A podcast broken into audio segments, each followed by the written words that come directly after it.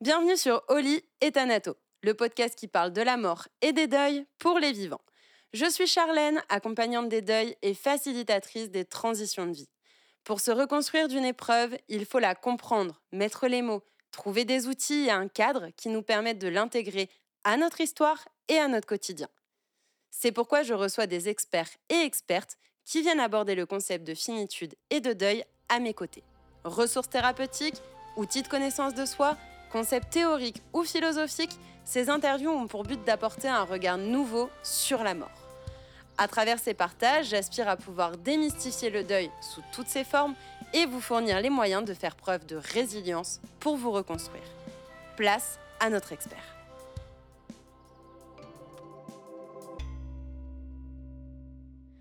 Bonjour à tous, bienvenue sur ce nouvel épisode. Aujourd'hui, j'ai le plaisir d'accueillir Constance. Constance, merci d'enregistrer et je devrais même dire de réenregistrer cet épisode. Et je n'ai pas de honte à dire que oui, parfois il y a des bugs, il y a des couacs. Et euh, bon, je suis pas accompagnatrice des deuils et de la résilience pour rien. C'est aussi un micro deuil.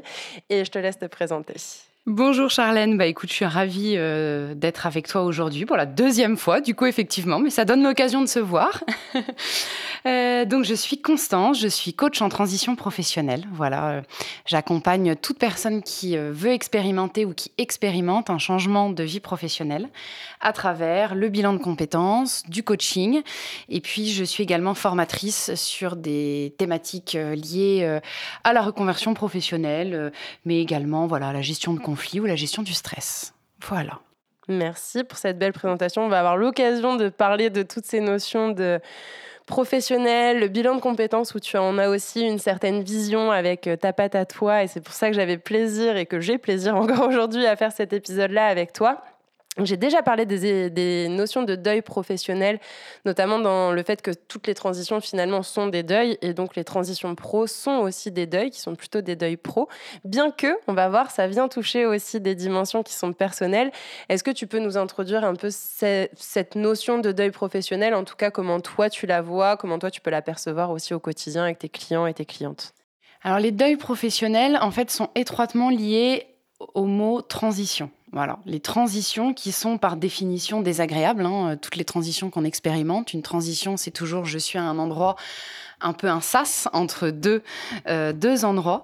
Donc voilà, toutes celles qu'on expérimente dans la vie ne sont pas forcément simples. Et effectivement, euh, c'est pour ça qu'on appelle ça les transitions professionnelles. Voilà.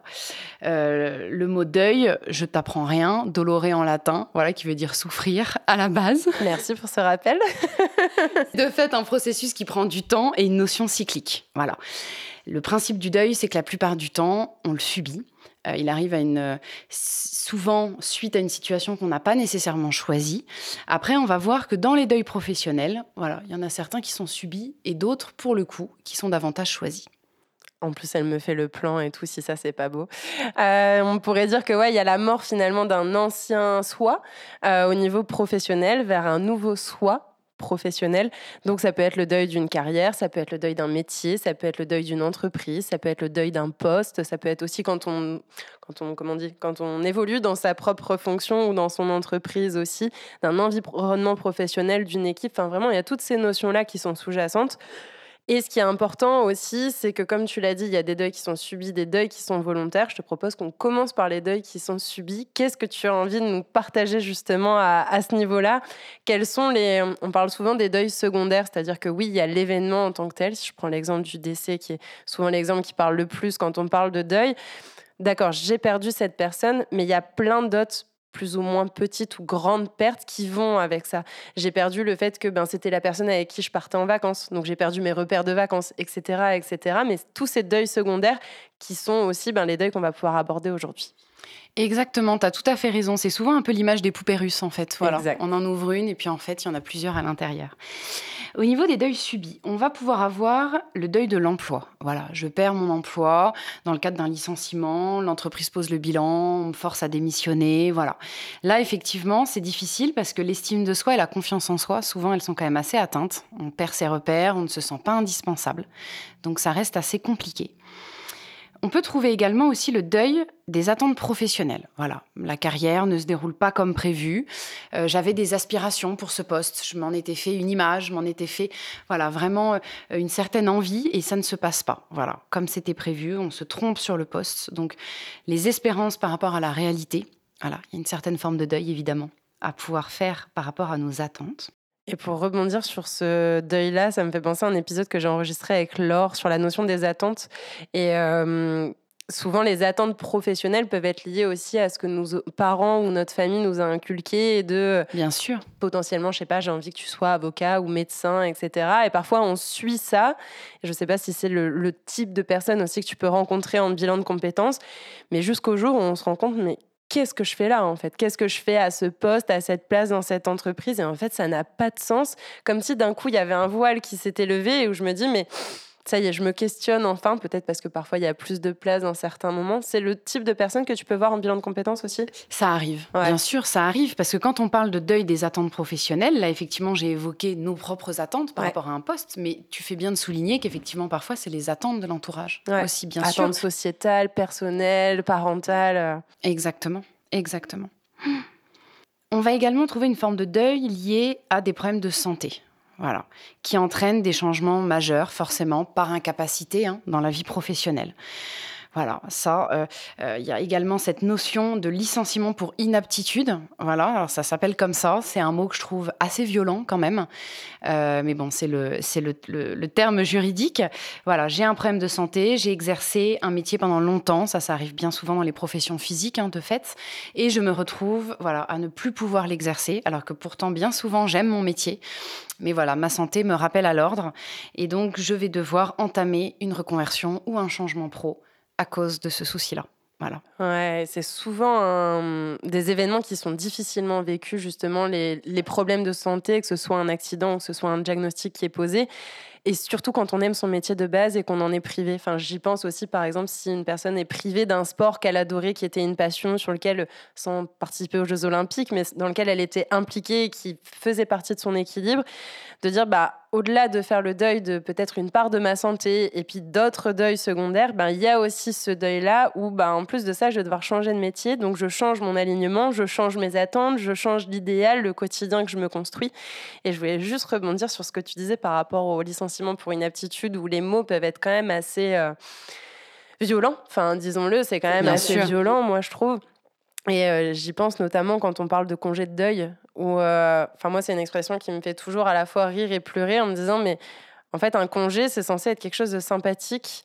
Et euh, enfin, j'ai jamais vu quelqu'un qui prend un congé de deuil en étant super ravi de le prendre. La plupart du temps, on aurait préféré ne pas avoir ce jour de congé. On préfère l'éviter, voilà. bien sûr. Et c'est vrai que cette expression, je la trouve assez surprenante, comme le licenciement pour inaptitude, en fait. C'est très violent, effectivement. Euh, moi, j'accompagne beaucoup de personnes euh, qui ont euh, justement des soucis de santé, donc on travaille aussi sur cette notion de, deuil-là. Et c'est vrai que le mot inapte, voilà, j'ai été déclarée inapte, c'est quand même assez violent. On doit déjà souvent accepter un souci de santé, des douleurs, une maladie, et en plus, on peut plus exercer. Donc là, c'est vraiment le double effet, quoi. Ça, c'est sûr. Ouais, et puis a ce côté où le deuil, on s'identifie au deuil parce qu'à un moment, on voit que ça et qu'il y a que ça qui, qui prend toute la place, en fait. Et du coup, ben, d'avoir des mots qui sont aussi dur. Ça n'arrange rien. En termes de confiance, d'estime, tu l'as cité à un moment, bah oui, c'est d'autant plus compliqué aussi, quoi. Exactement. On va également pouvoir avoir aussi le deuil lié à la mobilité géographique ou aux collègues ou au réseau professionnel. Voilà, ça, je, les mets un petit peu dans le même sac, cela. C'est par exemple, voilà, je déménage pour suivre mon conjoint, ma conjointe, euh, ou j'ai peut-être choisi de, de, partir moi-même, mais le fait est que voilà, je subis une forme de deuil dans ce déracinement-là, en fait. Voilà. De devoir euh, bah, retrouver euh, autre chose de différent, une certaine peur de l'inconnu aussi, hein, bien souvent, qui est là aussi. Donc ça, c'est vraiment euh, une forme de deuil professionnel à pas prendre à la légère aussi non plus. Ouais, et qui peut être soit le deuil initial ou le deuil secondaire. Si, imaginons, la personne doit déménager. Exactement. Et eh ben, ça peut être comme un deuil. Euh, c'est un peu l'image des dommages collatéraux, en fait. Mais euh, comme quoi aussi, toutes les, tous les événements sont interdépendants, reliés les uns aux autres. Et que, ben oui, enlever un élément ou un événement ou une personne d'un système, ça a des conséquences aussi sur le reste. Donc, euh, c'est super intéressant. Merci de le rajouter. Et puis le dernier, je, je parlerai de deuil de l'opportunité entrepreneuriale. Voilà. Il y a beaucoup de, projets qui se lancent et c'est formidable parce que l'entrepreneuriat plaît et attire toujours beaucoup. Mais effectivement, voilà, parfois il arrive que pour telle ou telle raison, ça ne fonctionne pas. Voilà, un projet avorté qui du coup est perçu comme un échec. Et c'est vrai que ça, voilà, c'est difficile quand on a vraiment ce projet, cette envie-là, cette motivation de, bah, de faire face, voilà, tout simplement au constat que ça ne fonctionne pas. Et, et ça, c'est souvent difficile, même si on se dit que on le remettra peut-être à plus tard ou que c'est justifié par telle ou telle chose. Mine de rien, ça reste compliqué quand même. Bah, ça vient jouer aussi sur l'estime, ça vient jouer sur la confiance. Bien sûr. Au-delà du syndrome de l'imposteur qu'on a peut-être pu ou pas dépasser quand on s'est lancé, mais ça joue aussi sur euh, ben, les proches. On en parlait par rapport aux attentes. Euh, bon, t'es es à ton compte comme moi, donc je pense qu'on les a tous eu, au moins toutes les deux. Exactement. Ces questions de bah alors, est-ce que t'en vis? Et puis, ben, t'en es où niveau chiffre d'affaires et comment ça va, etc. Et il y a surtout l'envers du décor que les personnes ne, voient pas. Hein. Moi, j'ai vraiment l'impression parfois que je passe beaucoup de temps devant Netflix ou devant la Play ou je ne sais quoi, alors que c'est pas le cas. Et euh, bah, c'est aussi de de devoir faire face à ça. Une fois que je dis que ok mon projet il a échoué et peut-être de devoir faire face à bah je te l'avais dit que ça marcherait pas. C'est exactement ce ça. en fait. Il y a un vrai sujet de regard des autres qu'on trouve peut-être pas dans les autres formes de deuil qu'on a évoquées, mais là il y a, y a, un sujet de regard des autres. Alors même si le, regard des proches, hein, on, le souhaite dans ces situations-là, est souvent bienveillant, ils sont souvent plus plutôt déçus pour nous. Mais en l'occurrence, voilà, c'est quand même difficile de bah, d'avouer que bah, ça n'a pas marché. Donc euh, c'est une vraie forme de deuil subi aussi bien sûr. Ouais, et ce regard des autres, il est valable dans tous les types de deuil. Euh, enfin, j'entends deuil professionnel, deuil personnel, même dans le cadre d'un décès. Je prends l'exemple d'un décès au sein d'une fratrie, on perd un, de nos deux parents, on est euh, deux, trois euh, frères et sœurs. Ben, on va pas le vivre de la même manière. Hmm. Il suffit qu'il y ait une, personne qui le vive de manière très intérieure, et ben elle va peut-être pas comprendre pourquoi l'autre personne pleure depuis, selon elle, X mois ou années. Ben, c'est bon, elle devrait tourner la page. Et du coup, celle qui pleure ben, ne comprend pas pourquoi l'autre ne s'exprime pas. Donc il y a aussi cette ce regard des autres, slash cette comparaison entre mon expérience et l'expérience de l'autre, et qu'est-ce que moi je projette aussi sur cette personne-là. Qu'est-ce que je conçois derrière, quelles sont mes attentes ou mes mm. représentations en fait derrière? Ok. Est-ce qu'il y a des choses que tu voulais ajouter sur ces notions de deuil, euh, de deuil subi? Est-ce que euh, Écoute, je pense qu'on a été assez complète là-dessus. On va pouvoir parler des, des, deuils choisis pour le coup. Ouais, deuil choisi, deuil volontaire. Eh bien, vas-y, dis-nous en plus. La forme vraiment dont j'avais envie de, parler avec toi, c'était voilà, je pars de mon plein gré pour une reconversion, puisque ça c'est quand même un cas de figure qu'on voit beaucoup. Voilà, on est quand même nombreux. Euh, je pense que ton, audience aussi a cette posé déjà la question est-ce que je pars, est-ce que je vais partir? Et parfois effectivement ça s'impose à nous, quelle qu'en soit la raison, ça s'impose à nous et on choisit de partir. Voilà on fait un bilan de compétences, ou on se fait accompagner, ou parfois, voilà, on cherche quelque chose de soi-même. Mais en tout cas, il y a quand même une forme de deuil, puisque je quitte quelque chose. Tu parlais tout à l'heure, on passe d'un état à un autre, la mort de l'ancien moi pour voilà une nouvelle personne. Donc même si c'est choisi, c'est quand même certaines choses voilà sur lesquelles on fait le deuil et de manière aussi euh, très très pragmatique. Euh, quand par exemple euh, on était dans le salariat et qu'on crée sa boîte et que ça fonctionne, voilà, ce n'est donc pas le deuil de l'opportunité entrepreneuriale, mais plutôt voilà quelque chose qui marche bien. Mine de rien, bah parfois on fait le deuil aussi d'une certaine stabilité qu'on avait avant, d'un revenu qui tombait chaque mois, d'avantages sociaux, etc. Donc voilà, c'est un exemple bien entendu parmi d'autres. Euh, parfois, euh, voilà, on quitte aussi des collègues qu'on aimait bien. Euh, voilà, même si c'est choisi, c'est quand même pas à prendre à la légère. Ouais, bien sûr. Même. Même bah, si on quitte en fait encore une fois tout un, tout un système. On vient, moi je préfère l'expression écrire un nouveau chapitre plutôt que tourner la page. Je trouve que tourner la page, il y a vraiment ce côté limite, j'ai peut-être même pas regardé et je l'intègre pas. Alors que écrire un nouveau chapitre, ben, s'il y a un nouveau chapitre, ça veut dire qu'il y a des chapitres précédents et que c'est grâce au chapitre précédent que je comprends la suite. Et comme tu le dis, est-ce que tu as des, des exemples quand tu parles de, de reconversion? Parce que c'est devenu des mots qui sont un peu galvaudés, un peu valises maintenant, et mais tout est n'importe quoi un petit peu dedans Est-ce que, par exemple, si je prends l'exemple d'une personne qui traverse un burn-out dans un poste précédent, qui décide de se, du coup, suite à ce burn-out, de se reconvertir, est-ce que c'est des choses que tu mets dans reconversion? Est-ce que du coup, tu mets aussi la notion de santé dedans? Ou comment toi, tu le définirais? Alors, ce que je mets dans reconversion, c'est cette vraie notion de changement. Voilà.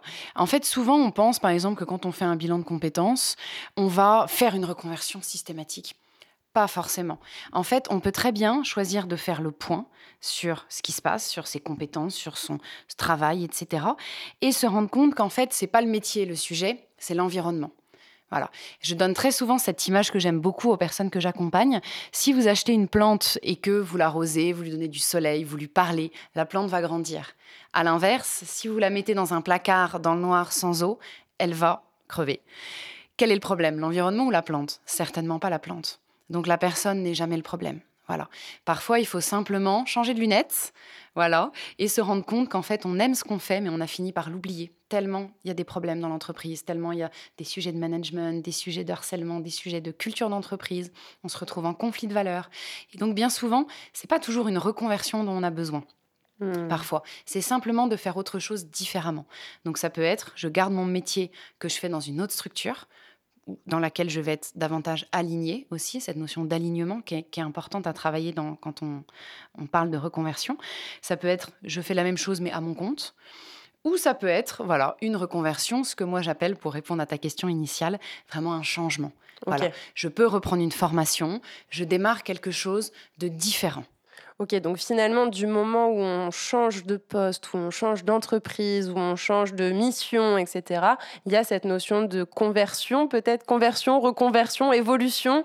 Tout ça, c'est un petit peu dans le même lot finalement. exactement. À ce moment-là, si effectivement on garde, entre guillemets, le même métier, les mêmes choses, etc., euh, voilà, on, peut appeler ça effectivement une évolution, une transition, un changement. Voilà.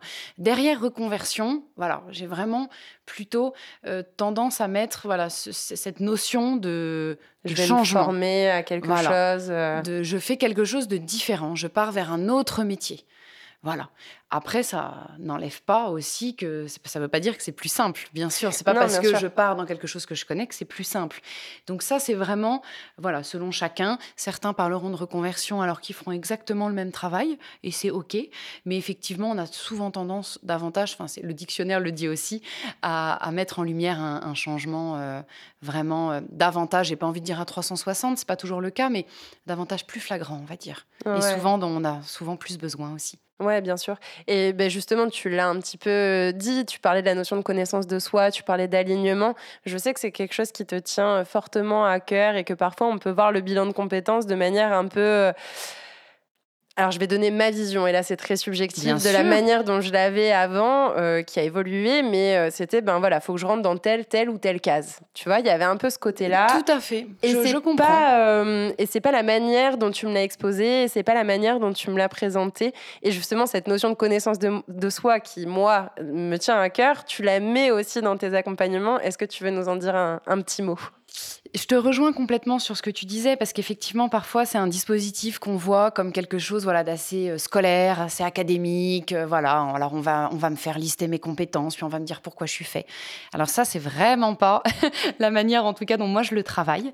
Euh, certes il y a un travail très pragmatique hein, sur les compétences, ce que je veux faire, ce que je veux plus faire, ce que je suis capable de faire, mais c'est également pour reprendre aussi l'expression d'une de mes de mes anciennes coachées, c'est un bilan de soi en fait. Voilà puisqu'on est une seule et même personne. Donc on ne peut pas travailler uniquement sur le pro en laissant de côté le perso. C'est pas possible. Il y a beaucoup de nos choix et beaucoup d'événements qui résonnent en nous d'une certaine manière au travail parce que il y a des choses pas réglées du côté perso. Donc c'est vraiment important. Et effectivement, moi, dans le bilan, je prends le temps. Il y a vraiment toute une première phase très introspective, justement là-dessus.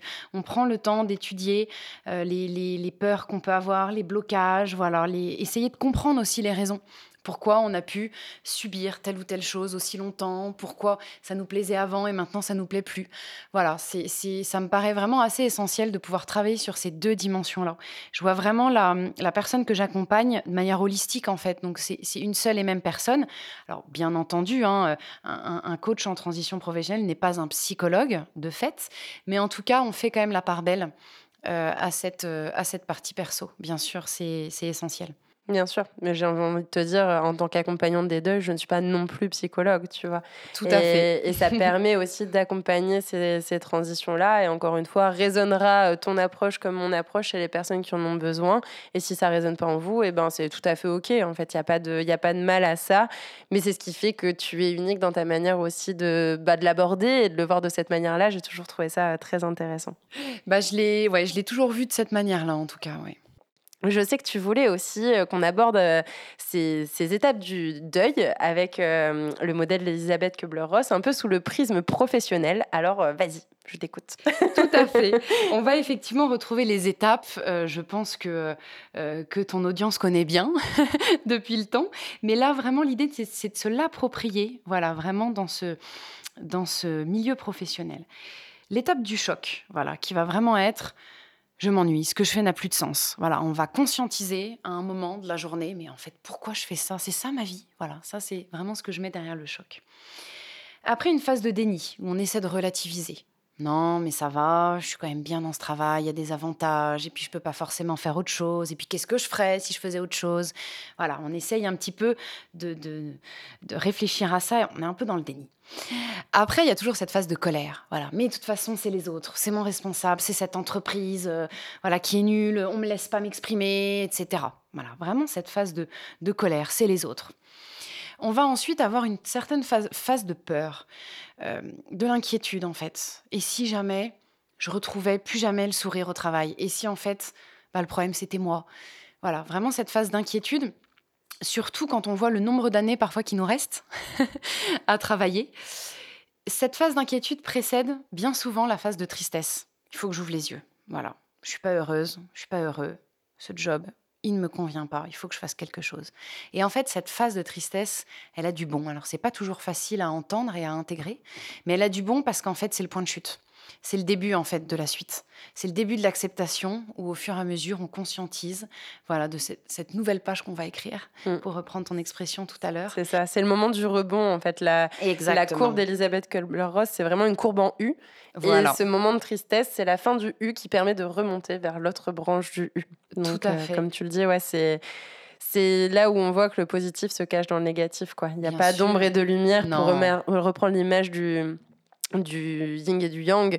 Euh, il y, a du, y a du noir dans le blanc et il y a du blanc dans le noir. Et c'est, enfin, je trouve que tout est dit avec ce simple exemple et ce simple symbole. Ouais. Bien sûr, et tout a un sens en fait. mais parfois on, comprend plus tard.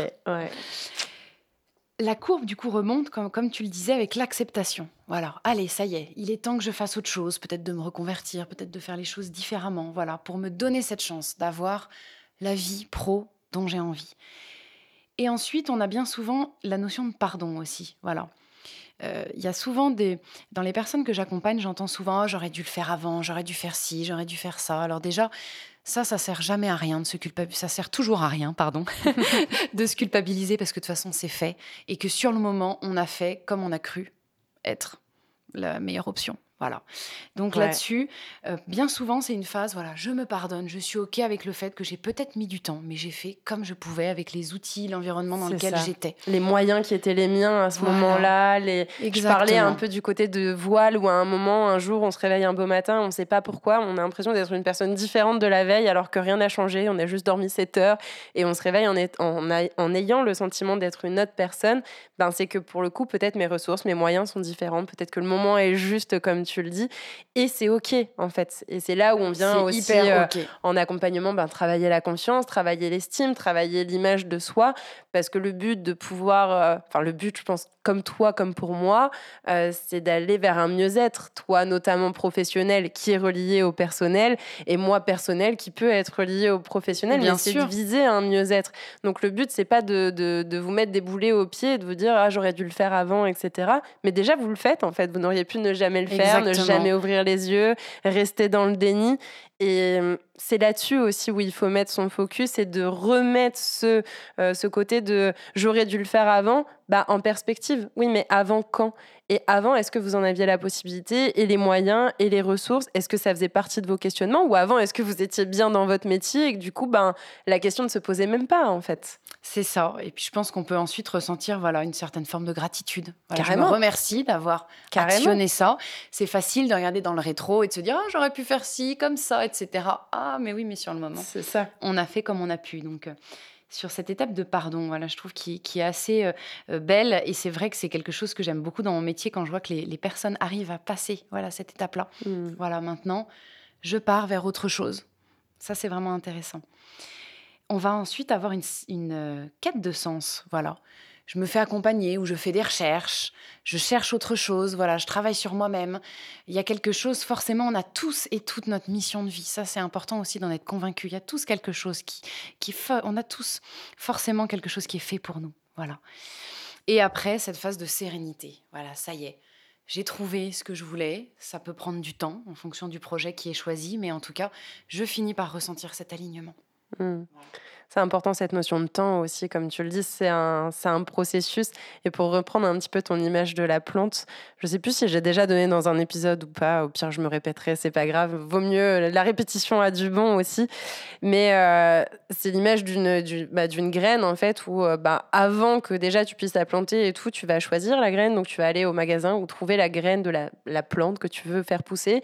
Faut que tu lui donnes un bon terreau, il faut qu'il y ait un minimum de lumière, un minimum d'eau, avec des événements que tu peux d'autres que tu peux pas contrôler. Si tu la mets en intérieur, c'est plus facile de contrôler la luminosité, la température, etc. Si tu la mets dehors, et eh ben, elle sera au gré euh, des éléments de la nature, etc. Et puis si à un moment elle germe, selon toutes ces conditions, que tu es mis assez de terre, mais pas trop, que bien arrosé, mais pas trop non plus, eh ben, euh, c'est pas parce qu'elle a commencé à germer. Si tu tires sur les feuilles, elle va pas pousser plus vite et la fleur ne va pas venir plus vite.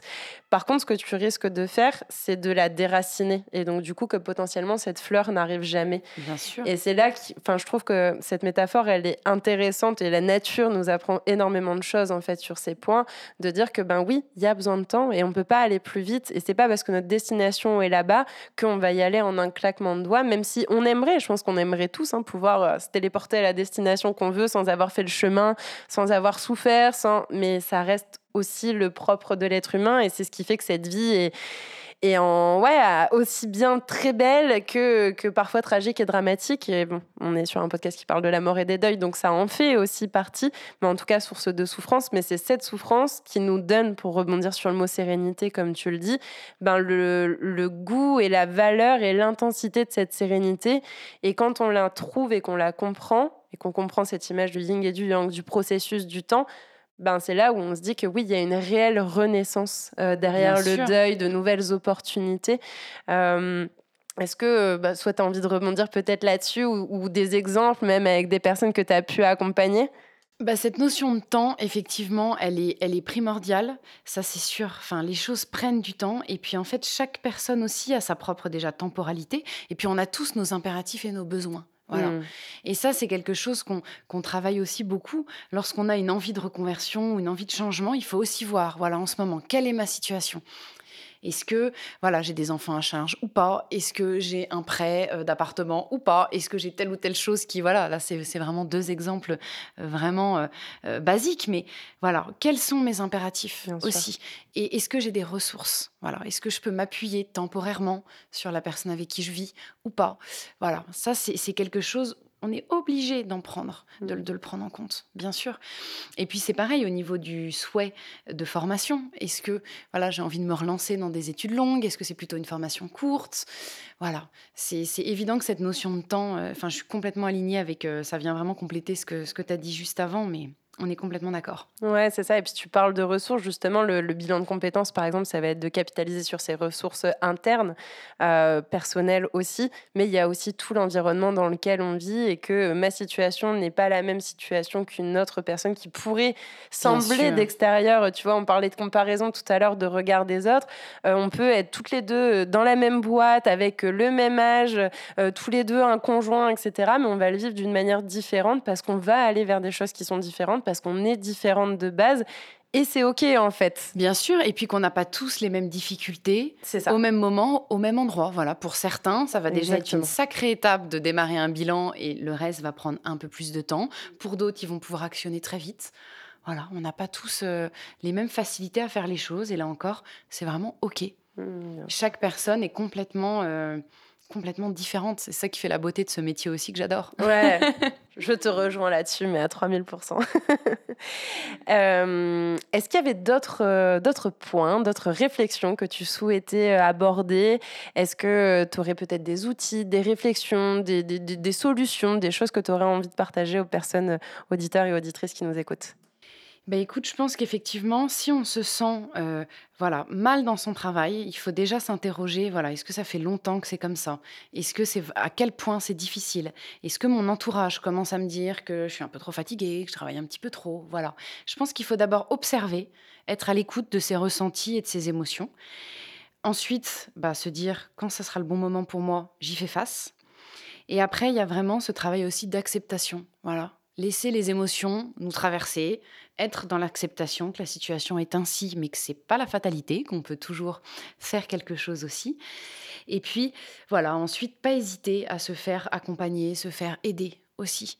Voilà, alors il y a le dispositif du bilan de compétences qui effectivement fait des miracles et a l'avantage de pouvoir être financé par le CPF aussi. Ça peut aider voilà, si on n'a pas forcément le budget, on peut s'appuyer là-dessus.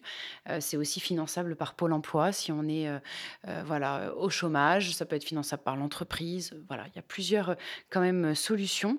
Mais vraiment prendre le temps de, de pouvoir effectuer tout ce travail-là en étant accompagné. le but de la personne qui vous accompagne, c'est certainement pas de vous dire il faut faire ci, il faut faire ça. Vous avez 75% d'affinité avec tel secteur. Au secours mais c'est plutôt voilà d'être une petite lampe torche qui avance avec vous dans un tunnel pour pouvoir euh, ensuite vous aider à y voir clair en vous. Voilà, par des exercices, par des réflexions, etc. Euh, il faut, faut vraiment pas hésiter, en tout cas. C'est important. Et tu parles, de, financement, on en parlait en off euh, avant d'enregistrer cet épisode, mais je pense que c'est important et intéressant de le dire. Comme tu dis, il y a le dispositif du CPF qui est là et qui permet de prendre en, charge, en tout cas de ton côté, ou pour euh, certains autres dispositifs. Néanmoins, je pense que c'est important de rappeler que notre santé mentale, elle n'a pas forcément de prix. Tout à fait. Euh, et qu'on est capable, on enregistre cet épisode plus ou moins à la période de Noël, qu'on est capable d'aller dépenser euh, des sommes supérieures à deux chiffres pour certains cadeaux ou même supérieures à trois chiffres pour avoir un téléphone portable ou ce genre de choses.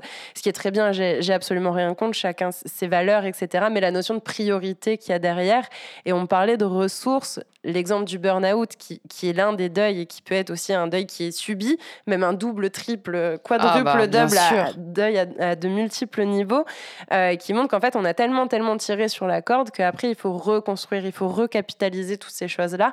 Et que, euh, oui, l'investissement, ça demande un investissement, financier, oui, c'est une réalité en termes d'énergie, en termes personnels aussi, mais euh, c'est pas un investissement qui a pour but d'être à long terme et que vous allez faire toutes les semaines, tous les mois pendant 50 euh, ans en fait. Et je pense que c'est important aussi à Bien rappeler. Sûr. Bah, de toute façon, tu sais, je, je, sais que tu seras d'accord avec moi. Je ne sais pas. les choses les plus importantes dans la vie, en fait, finalement, ne s'achètent pas et la santé en fait partie. Ah non, je suis pas d'accord. un peu d'humour sur ce podcast, s'il vous plaît. effectivement, bien sûr, tu as tout à fait raison. La, la, la santé ne s'achète pas, c'est tellement important. Et je te donnais aussi, du coup, tout à l'heure, quand on discutait en off, cette image, mais aussi que j'aime beaucoup de la maison. Voilà, j'ai une maison qui brûle. Si j'appelle les pompiers dans les cinq minutes ou si je les appelle deux heures après, le résultat sera pas le même. Voilà. Et c'est vrai que savoir être à l'écoute aussi des signaux que notre corps nous envoie, de nos ressentis, de nos émotions, c'est primordial pour pouvoir justement déceler le bon moment. Voilà. Alors, rien n'est jamais impossible, hein. même quand on traverse des, des burn-out très, très, très, très violents, on peut toujours rebondir. Ça mettra de fait forcément plus de temps, ouais, bien souvent. Mais toutes nos émotions, toutes ces, tous les événements de la vie, en fait, sont vraiment une, une, boussole. Et quand tu disais, tu parlais des émotions, ça vient nous alerter aussi et nous passer des messages. C'est un peu des émotions qui toquent à la porte en disant Eh oh, on est là, en fait. Tout à fait peut toujours nous laisser la porte fermée, mais nous, on, nous, on sait en fait. À un moment ou à un autre, on va revenir. Et quand on reviendra, ce sera d'autant plus fort jusqu'au jour où on va défoncer la porte et tu n'auras plus le choix en fait de faire face à nous. Bien sûr, et puis on, est quand même là en ce moment dans des, dans des époques où ça nous est davantage facilité. Je trouve les reconversions, on commence de plus en plus à en parler. Ça choque plus de voir quelqu'un exercer un métier 10 ans, puis partir faire autre chose. et ça va être de plus en plus comme ça pour les générations futures. On n'est plus à l'époque voilà, de nos parents, de nos grands-parents, on rentre dans une boîte à à 18 ans, on en ressort, ou à, ou à 16, et on en ressort à 50 ou 60. Voilà, maintenant, on peut vraiment s'autoriser ça. Et, euh, et voilà, s'il y a vraiment un message que je voulais passer, c'est que ce n'est pas une fatalité. Si vous êtes malheureux, vous n'êtes pas un arbre, vous pouvez bouger. Ah, c'est mon image, ça. Hein. Effectivement, oui, je l'ai probablement déjà. Je suis, je suis une fidèle auditrice aussi de ton podcast, donc je l'ai probablement déjà entendu. Mais, mais c'est très vrai, en fait. Vraiment, ne restons pas dans des situations, dans des environnements qui ne nous conviennent pas. C'est ça. On a tous un plein potentiel à développer et le monde attend que ça, en fait. C'est notre mission de vie. Voilà. Waouh, c'est tellement inspirant que je pense qu'on va finir là-dessus. Merci beaucoup, Constance, pour euh, réenregistrement, le ré... ah, 1, 2, 3, le réenregistrement de ce podcast. C'était un plaisir. De cet épisode qui était vraiment complémentaire à l'épisode avec euh, Elsa. Ils se répondent l'un l'autre et vous partagez toutes les deux finalement le même message avec chacune vos outils, etc. Donc vraiment un grand merci à toi. Eh ben, écoute, c'est moi qui te remercie. J'étais ravie d'être ton invité aujourd'hui. Un grand merci pour votre écoute, votre attention et votre fidélité sur ce podcast. J'espère que ce dernier épisode vous a inspiré et vous permettra d'envisager votre reconstruction. Si vous ressentez le besoin d'être soutenu et accompagné dans votre processus de deuil, nous pouvons en discuter directement lors d'une séance découverte gratuite. Les liens sont en description. Ensemble, changeons notre façon de voir la mort et pour cela, je vous donne rendez-vous ici même dès lundi prochain.